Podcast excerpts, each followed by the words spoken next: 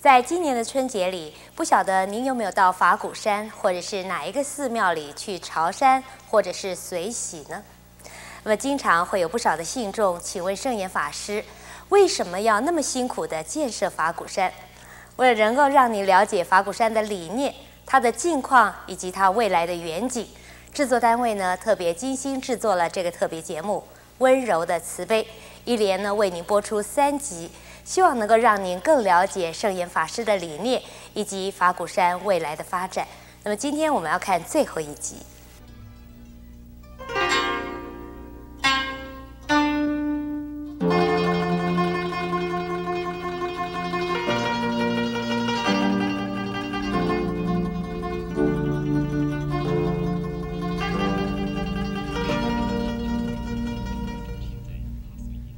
法师的禅修教育，除了出现在他所引导的修行活动上，更化作优雅的文章，传扬在广阔的文明世界中。民国六十九年，成立了东初出版社，发行佛学丛书、法鼓杂志及人生杂志等。目前已有六十多种书籍，阐释佛学与禅修的精义。美国的法鼓出版社，则负责出版英文著作及禅通讯、禅杂志等英文刊物。由于法师的文章从平凡中引出不平凡的真义，因此不论是一般大众或是知识分子，都能从法师思想中取得智慧的养分。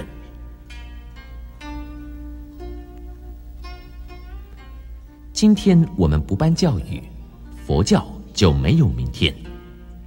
法师深知，唯有足够的人才，才能将正确的佛法光大弘扬。而栽培人才，必须先从高等教育着手。所以，法师便在民国七十四年，借中华佛教文化馆成立中华佛学研究所，培养高级佛教学术人才。和悲智双运的弘法人才为目标，每年招收大学毕业优秀青年五至十名，延聘国内外知名的佛学学者授课，实行三年的密集教育，并且与美国、日本、泰国等多所国际文明学府合作，进行交换教授、研究生出版物，合办佛教学术会议等活动。民国八十二年。已有慧明法师、邓克明居士和梅乃文居士从国外取得博士学位回所服务。民国七十九年召开第一届中华国际佛学会议，有二十个国家两百位学者参与。民国八十一年继续举办第二届中华国际佛学会议，掀起台湾佛学研究的高潮。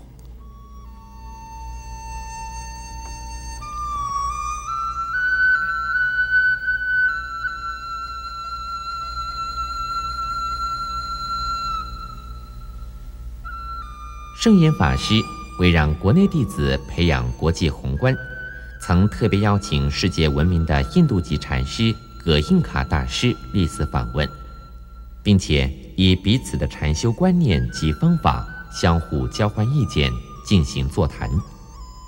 也曾邀请当今在欧美世界最具知名度的越南裔法籍一行禅师历次访问。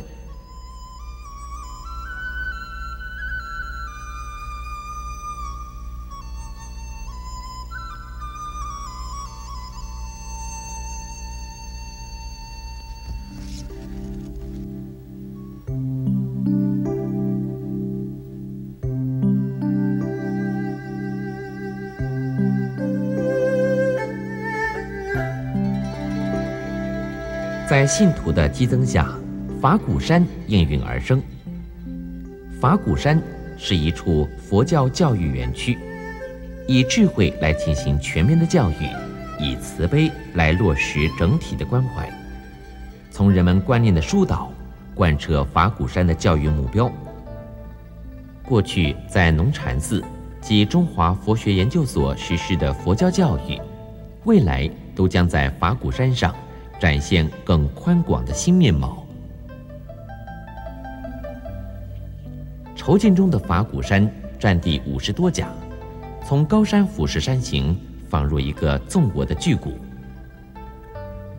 预定的建筑将依着山形而建，以佛教的淳朴意境为内涵，现代的实用建设为外形，配合台湾的乡土风格，而有简朴自然的美感。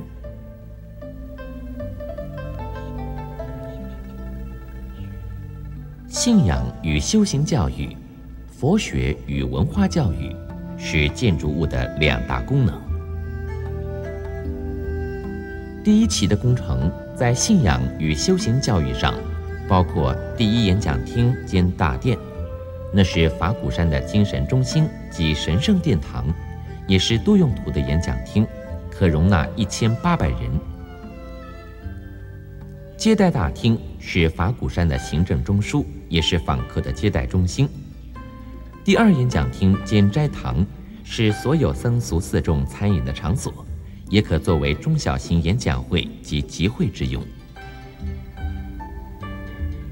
禅修中心可同时容纳三百人在此参加禅修活动，并将提供禅修者一切设施，预料将是国际的禅修重镇。官房提供已有禅修基础的僧俗四众做长期或短期的精进修行，具有隐秘性，且能受到充分的照顾。在学术及文化教育的设施，包括教育行政大楼以及教室区、国际会议厅及图书馆，是教学与研究的所在。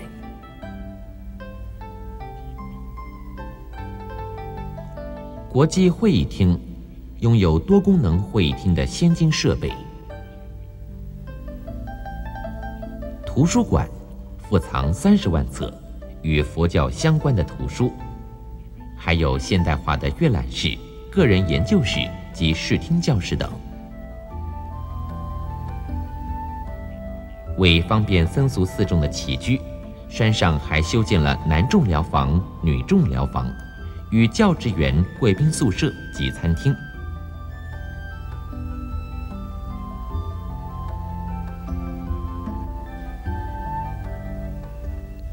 回首望去，红尘处处皆烦恼。眺望未来，路途虽远，净土在望。且让我们奋勇前行。